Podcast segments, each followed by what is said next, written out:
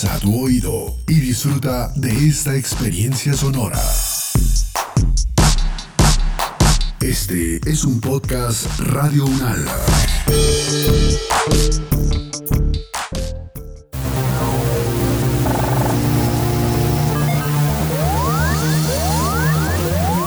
Siete días en el mundo. Les damos la bienvenida al análisis UNAL 7 días en el mundo, una selección de las noticias que nos deja la semana del 18 al 24 de julio del 2021. Empezamos. Los conflictos, las relaciones entre los países, las elecciones presidenciales, regionales y legislativas, la conformación geopolítica del mundo, en un recorrido por los hechos más importantes de los últimos siete días. Siete días en el mundo. Misión de Sabios se pronuncia sobre crisis en Colombia. Un año y medio después de situación pandémica, coordinadores, relatores y miembros de la Misión de Sabios 2019 redactaron una carta al gobierno en la que hacen un nuevo llamado para que se vean las propuestas que presentaron como elementos que aporten a salir del escenario de crisis que atraviesa el país. Esto fue lo que hablamos con Diego Torres, doctor en física nuclear, profesor de la Universidad Nacional de Colombia y secretario técnico de la Misión Internacional de Sabios del Gobierno de Colombia 2019-2020. Profesor, nos remontamos al año 2019, mes de diciembre, entregan el documento de la misión de sabios y qué pasó ahí. Bueno, desde ahí nosotros como miembros de la misión sabíamos que se iniciaba apenas un proceso muy largo porque lo que se propone dentro de la misión de sabios es un cambio estructural a formar una sociedad basada en el conocimiento, una democracia en la cual el conocimiento juega un rol muy activo. Y desde ese momento pues estamos todos desde nuestros diferentes roles ejerciendo todo lo que se puede hacer, haciendo todo, realizando todas las acciones necesarias para que esto se dé, para que poco a poco desde las universidades, desde la sociedad civil, desde las empresas, desde proyectos de investigación, desde los recursos que se vienen manejando por proyectos de regalías, poco a poco empecemos a formar y a configurar una sociedad basada en el conocimiento. Pero esto es de largo aliento, esto no se va a ver en cuatro años, esto no se va a ver en diez años, esto requiere mucho tiempo y más debido al caso colombiano de, del aislamiento y un poco el, el, poco entendimiento que existe dentro de la clase política de qué significa exactamente una sociedad basada en el conocimiento. Profesor, estamos hablando de largo aliento por parte de nuestros sabios, porque pues cómo es posible que se entregue un documento en el año 2019, en diciembre, y este es el momento en que no hayan contestado, no hayan aplicado las recomendaciones, no los hayan tenido en cuenta. ¿No es una tristeza real que el gobierno no aproveche esas posibilidades intelectuales? Sí, es cierto, digamos, por un lado, eh, lo que se propone dentro del documento es muy ambicioso. Entonces ese largo aliento, en realidad que es, que es un largo aliento, no solamente por parte del gobierno presente, sino además que uno realmente espera, y esperamos todos dentro de la misión y estamos haciendo ese trabajo conjunto, que los próximos gobiernos y, los, y la, las propuestas que vienen más adelante de los cuadros de mando político también acojan esas recomendaciones y lo hagan. Porque de manera inevitable, y el COVID nos lo mostró, ese tipo de recomendaciones tiene que ser acogida en determinado momento. A las buenas, si se hace rápidamente, o a las malas, como en el caso del COVID. Ya inclusive la misión de sabios había advertido la importancia de tener, por ejemplo, personas realmente, personas con capacidad técnica de asesorar al gobierno nacional a alto nivel en ciencia, tecnología e innovación. Y la consecuencia que eso no ocurriera, llegó el COVID y lo mostró. Entonces ese largo aliento en realidad es un largo aliento de la sociedad, pero también es, bueno que los, que los cuadros de mando políticos empiecen a entender la importancia y lo metan dentro de sus planes de gobierno.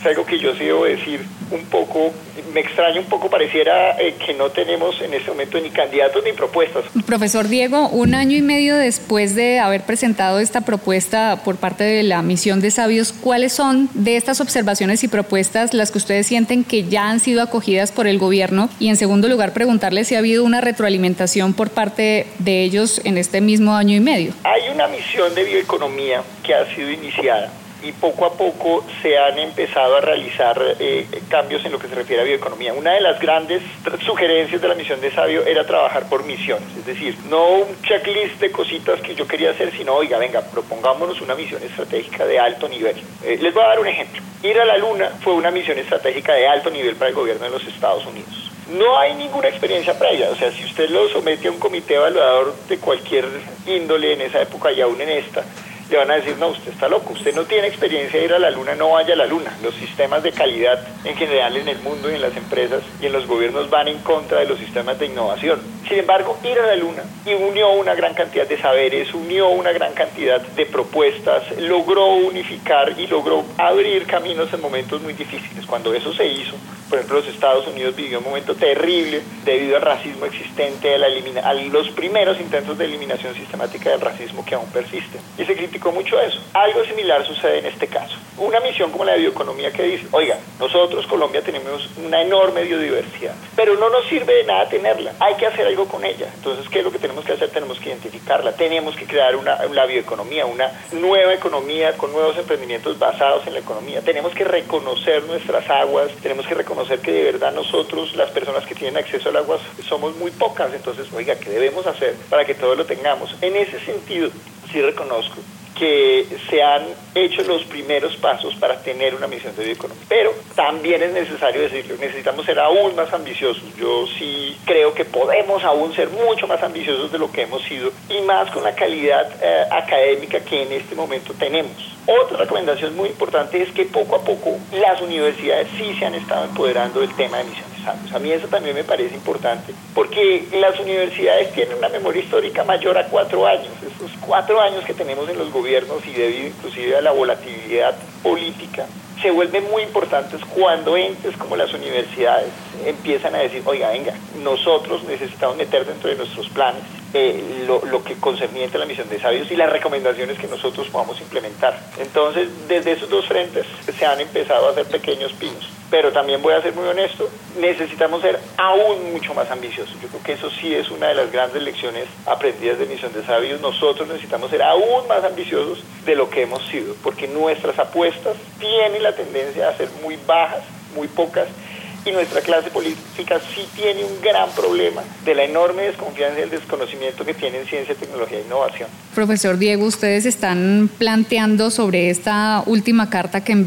le envían al gobierno la necesidad de hacer eh, unos cambios estructurales, el llamado es al diálogo para superar las diferencias que pues hasta el momento han impedido el avance del proyecto de país, pero ustedes dedican especial atención al tema de los jóvenes por toda esta coyuntura que se está dando, por la situación a la que se han visto abocados yo debo decir también, a pesar de que a título personal eh, sé muy bien que muchos estarían de acuerdo conmigo, la enorme admiración al nuevo movimiento que existe entre los jóvenes. Pero no me refiero a ese movimiento que usa la violencia, ni ese movimiento que de verdad ha llegado a, extremos eh, de violencia muy altos y que inclusive ha hecho sacrificios en ocasiones eh, grandísimos, sino un poco más allá. Yo me refiero a que las propuestas de los jóvenes son muy, muy interesantes y son muy necesarias. Yo creo que los jóvenes tienen una mirada muy diferente a lo que nosotros, eh, las personas ya de edad, tenemos. Creo que los jóvenes quieren una sociedad donde haya más conocimiento. Triunfo de matrícula cero, hay que decirlo, es de ellos totalmente. Lo han defendido a capa y espada y lo van a seguir defendiendo. Creo que esa es una claridad muy alta que tienen ellos con respecto a que la educación es es un baluarte que para el caso de Colombia debe ser protegido e incentivado. También ellos quieren una sociedad más igualitaria. Yo veo, mientras que un poco esas enormes diferencias sociales que nosotros tenemos y que cultivamos e incentivamos. Yo creo que... Ángela también me ha escuchado a mí el, discurso permanente que yo hago diciendo cosas tan simples como no me diga profesor, dígame Diego, es que somos una sola sociedad. Los jóvenes la tienen mucho más clara. O sea, creo que hay una nueva generación y esa generación no solamente sabe lo que quiere, sino que también entiende claramente las dificultades de obtenerlo, pero también sabe cómo hacer para obtenerlo. A diferencia de las, mi generación, debo decirlo, nosotros pedíamos mucho y no sabíamos cómo nos lo iban a dar, simplemente era, oiga, démelo. Esta generación es, oiga, nosotros podemos hacer cambios estructurales eh, diversos, hay mayor uso de redes. Ellos son conscientes que los cambios van a ser eh, largos, eh, aprenden muy rápido y es claro, nosotros hemos construido una sociedad muy desigual, en la cual los jóvenes les hemos quitado las oportunidades. Hoy no le decimos profesor, le decimos gracias Diego. Diego Torres, doctor en física nuclear. Encantado, Guillermo. Me encanta que me digan así, Guillermo y Ángel. A mí me encanta y lo, lo digo con todo el orgullo, de verdad. Que esté muy bien, profesor, y gracias. Gracias por la entrevista, que esté muy bien. Siete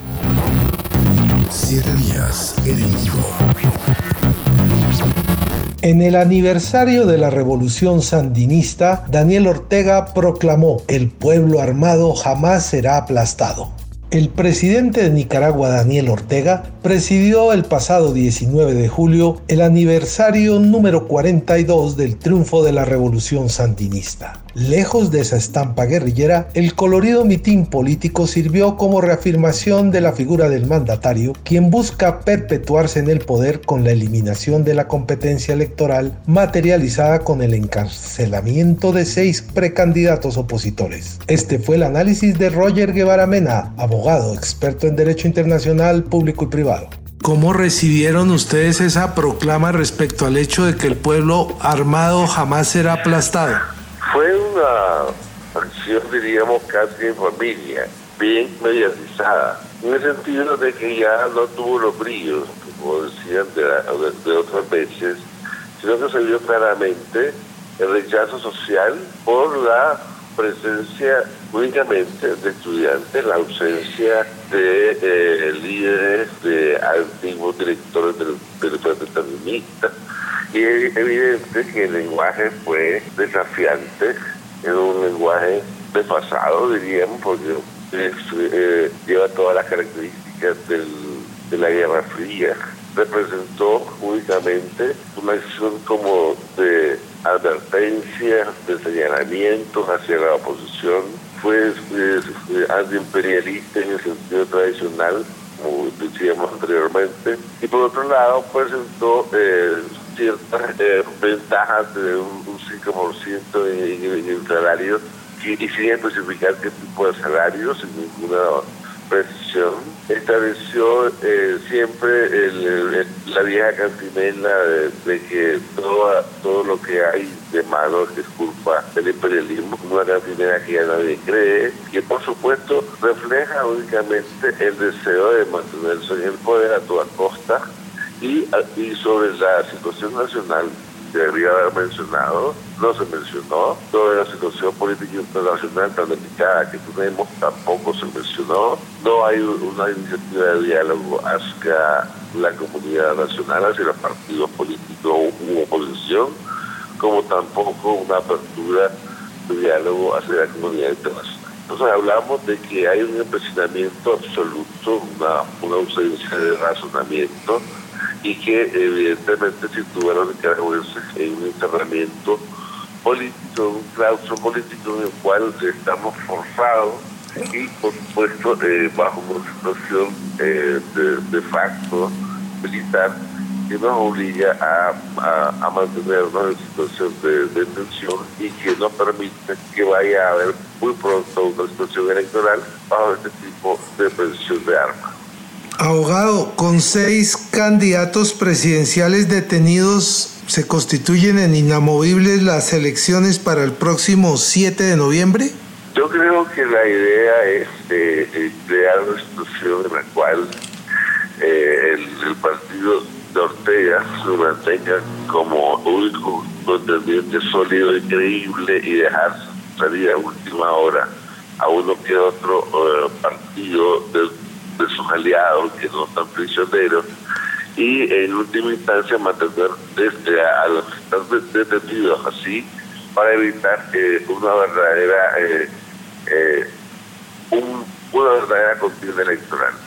Creo que con todos los instrumentos que tiene a, su favor, como la policía, el ejército, eh, el control fiscal, el control legal y todos los instrumentos del Estado, va a tratar de, mantenerse y hacer que sus aliados sean eh, perdedores legítimos y estos eh, hagan eh, la, la percepción de que hubo elección. Yo creo que esto refleja una, un sentimiento de, un deseo de atornillarse al poder con todos los medios posibles. Roger Guevara Mena, abogado nicaragüense, muchas gracias por estar comunicado con Radio UNAL. Gracias a usted. Que esté muy bien. Saber para interpretar. La revista Science publicó un documento de científicos sobre los efectos ambientales de no implementar el acuerdo de paz. Un grupo de 12 científicos publicó en la prestigiosa revista Science una carta en la que muestran los efectos ambientales de la no implementación del acuerdo de paz con las antiguas FARC. Las decisiones del gobierno de desconocer esos acuerdos, según los expertos, ponen en riesgo importantes ecosistemas. En siete días en el mundo nos contactamos con Juan Fernando Salazar, profesor de la Universidad de Antioquia, coordinador del Grupo de Ingeniería y Gestión Ambiental, quien es uno de los científicos firmantes de la carta. Profesor, se dice en el periódico colombiano que publicó la carta que la publicación la hicieron un grupo de 12 científicos colombianos en la prestigiosa revista Science. Y resulta que fue la revista la que escogió la carta para publicarla, ¿no? Parece que hay un pequeño detalle de interpretación ahí, pero ¿cómo una revista y publicación de tan alto nivel escoge la carta de ustedes para publicarla en su edición? Bueno, la, carta tiene una historia y comienzo por una aclaración. No, no todos somos colombianos. Uno de los autores es estadounidense. Los otros 11 sí, somos colombianos trabajando pues, en distintos lugares del mundo.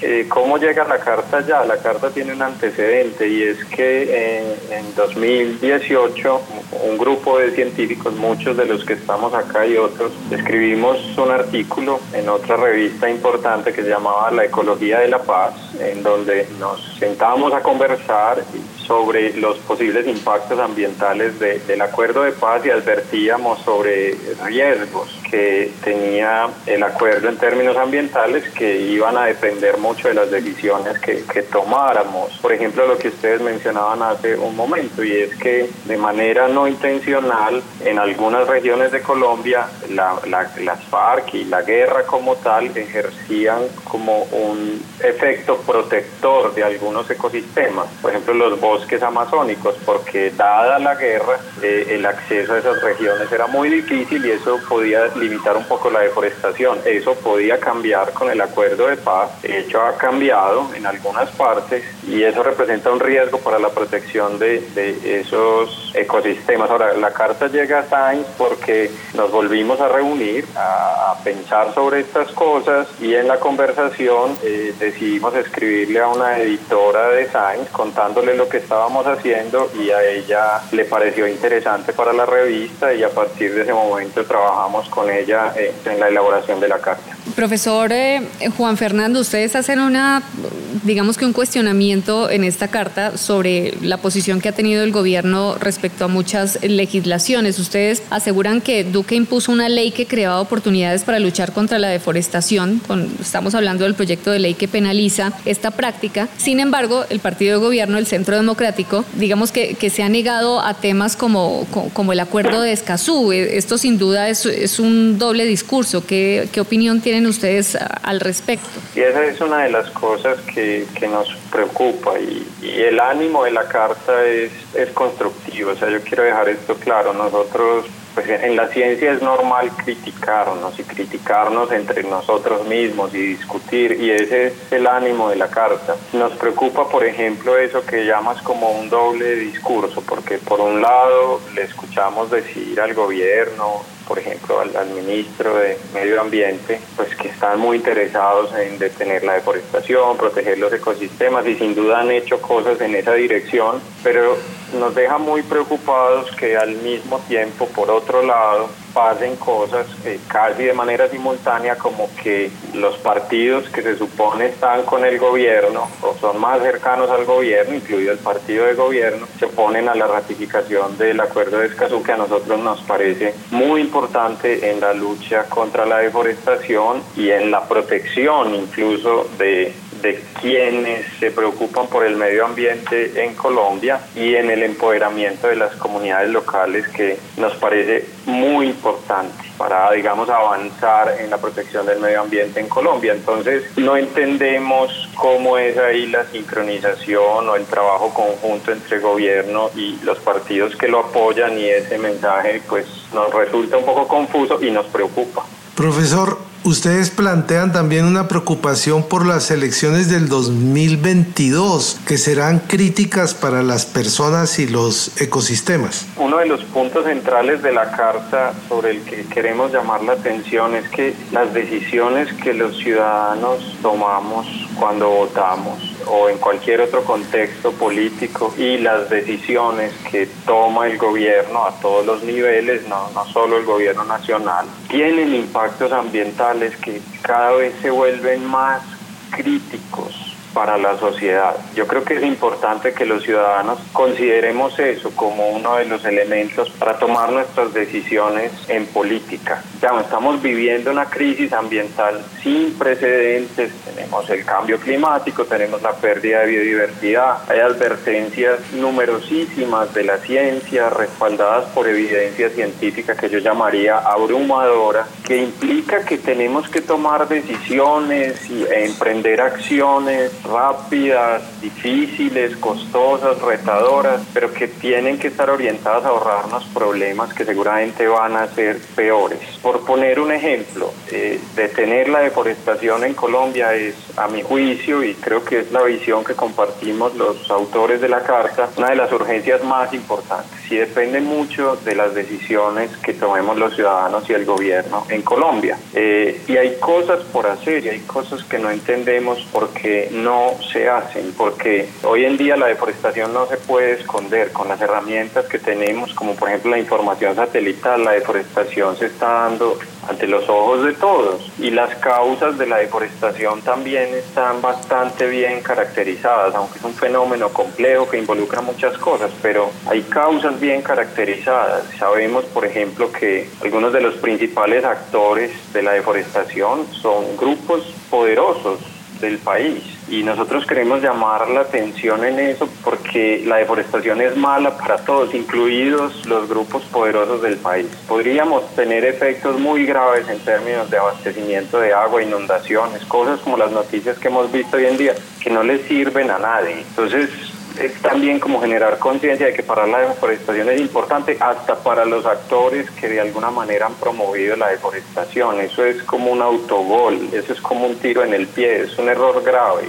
Profesor Juan Fernando Salazar, profesor de la Universidad de Antioquia, muchas gracias por estar comunicado con Radio UNAL. Muchísimas gracias a ustedes por invitarme y pues esto no fue mi trabajo solo, es un grupo muy grande, yo aquí di como mis impresiones y opiniones y gracias por la oportunidad de conversar.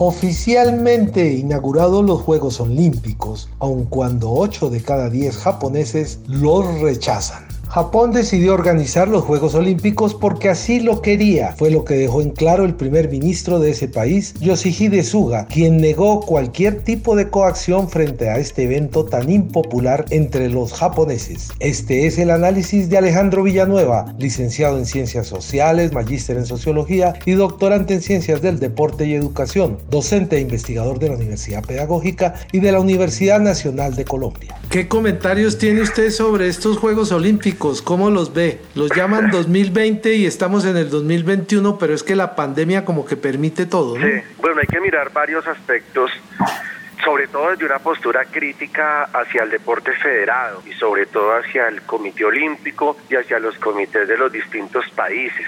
Es una realidad que sí hubo una serie de presiones de parte del Comité Olímpico hacia el gobierno japonés y hay una serie de tensiones muy importantes. No hay que olvidar que el Comité Olímpico dejó de percibir 16 mil millones de dólares por muchos conceptos, por conceptos de publicidad y conceptos sobre todo de boletería, donde en este momento la está, devolviendo el dinero. Sumado a esto, no solamente las revistas científicas, sino distintos entes gubernamentales del Japón, así como sus ciudadanos, han rechazado que se pongan en marcha estos Juegos Olímpicos dados los niveles de responsabilidad de los ciudadanos japoneses, donde las muertes les duelen, donde la pandemia sigue siendo una realidad y no se ha naturalizado como simplemente una cifra de muertos que sigue creciendo día a día, sino que también no lo consideraban muchísimos en, en, Japón procedente por, por lo que está sucediendo en el mundo. También una forma de homenaje ha sido eso, ¿no? Pero bueno, digamos que el Comité Olímpico sigue siendo un supraestado que no puede ser cuestionado por ningún país, que en muchos casos, por ejemplo en el caso de Colombia, el Comité Olímpico colombiano ha operado con dineros públicos de los cuales no se puede solicitar ningún tipo de, de, gestión, control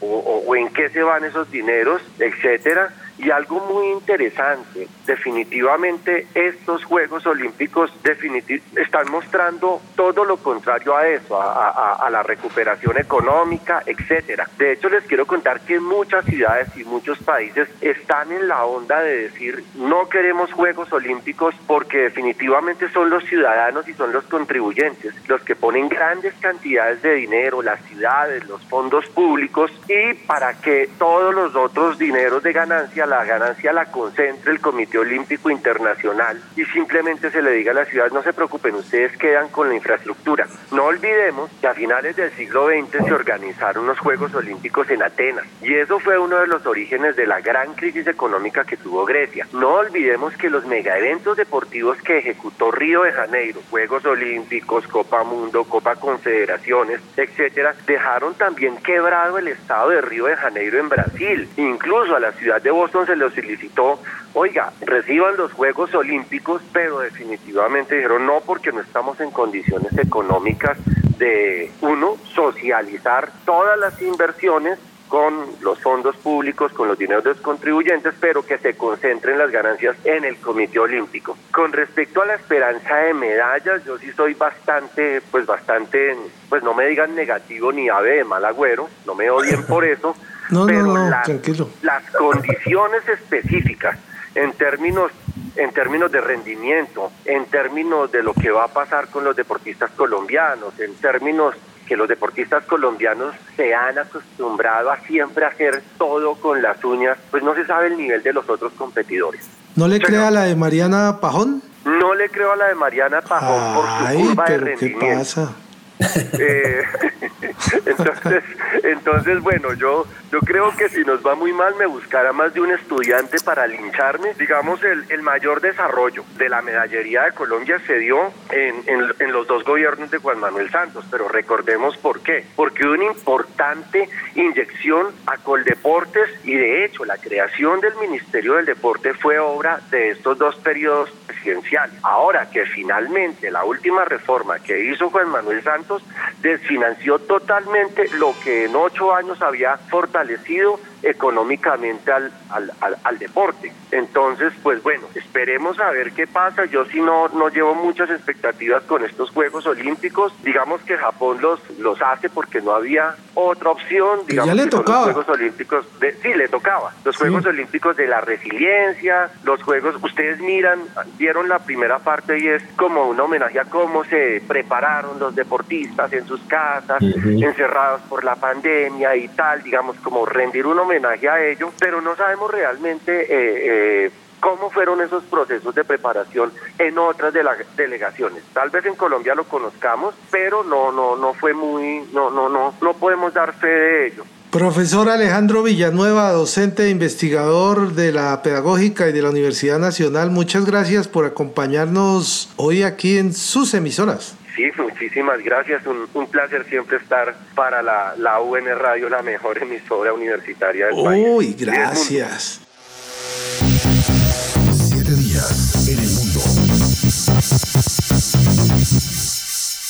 Hasta aquí el recuento de algunas de las noticias que nos dejó esta semana. Los dejamos con la ventana del internacionalista en la voz de Andrés Molano, abogado y especialista en Derecho Constitucional de la Universidad del Rosario, magíster en análisis de problemas políticos, económicos e internacionales contemporáneos de la Universidad Externado de Colombia. El profesor Molano hoy reflexiona sobre el nombre para darle a la era que estamos viviendo. Nos escuchamos el próximo viernes con el análisis de los acontecimientos más importantes que ocurren cada semana.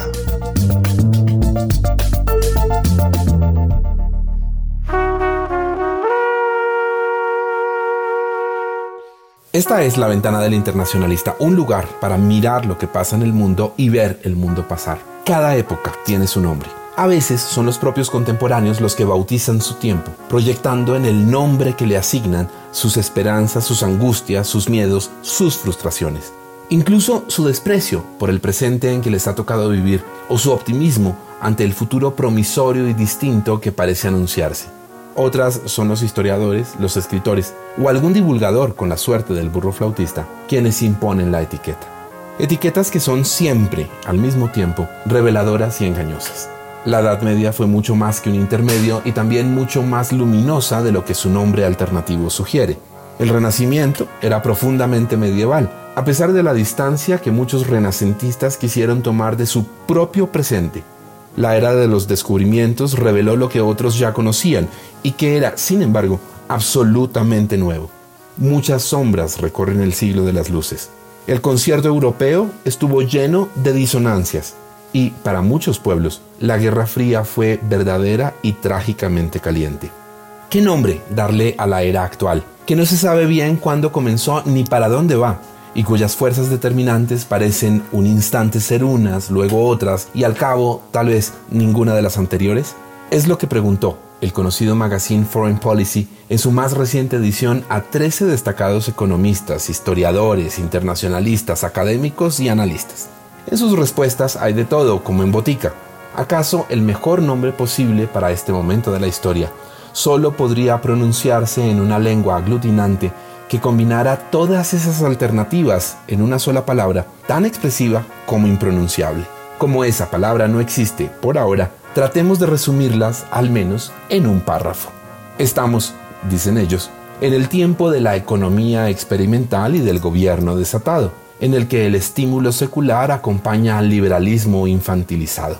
Mientras se perfila el capitalismo postfinanciero, el panorama borronómico, es decir, de una borrosa economía, preludia una edad de disparidades fatales, en la que parece necesario un nuevo contrato social. Los aburridos 20 podrían serlo también de divergencia dinámica y, en el plano geopolítico, las condiciones están dadas para una competencia estratégica administrada. Parece que la humanidad está ante una región incógnita, según recita el monólogo de Hamlet, de cuyos confines no retorna el viajero, y al fragor de las disrupciones de todo tipo, experimentadas a raíz de la pandemia, de la hiperaceleración tecnológica, de los profundos cambios sociales y de las mentalidades, y de la evidencia de los riesgos globales que pesan sobre todos, quizá estemos abocados a una era de redescubrimientos. Habrá quien diga que todo esto no es más que un entretenimiento intelectual rayano en la pedantería, pero nombrar las cosas las hace visibles y darles nombre puede ayudar a entenderlas. No es mucho, pero es algo y estando el mundo como está, cualquier esfuerzo vale la pena y se agradece, aunque sea al mismo tiempo tan revelador como engañoso. Soy Andrés Molano y esta es La Ventana del Internacionalista, un lugar para mirar lo que pasa en el mundo y ver el mundo pasar.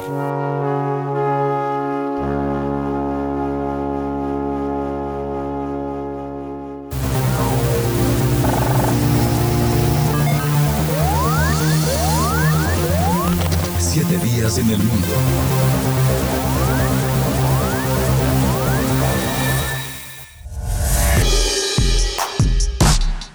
Las opiniones aquí expresadas son de entera responsabilidad de sus autores y solo comprometen a los realizadores de este podcast. No representan necesariamente el pensamiento de Radio Unal ni la posición oficial de la universidad.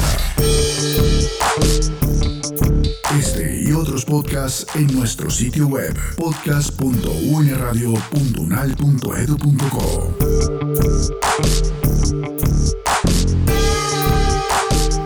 Universidad Nacional de Colombia, proyecto cultural, científico y colectivo de nación.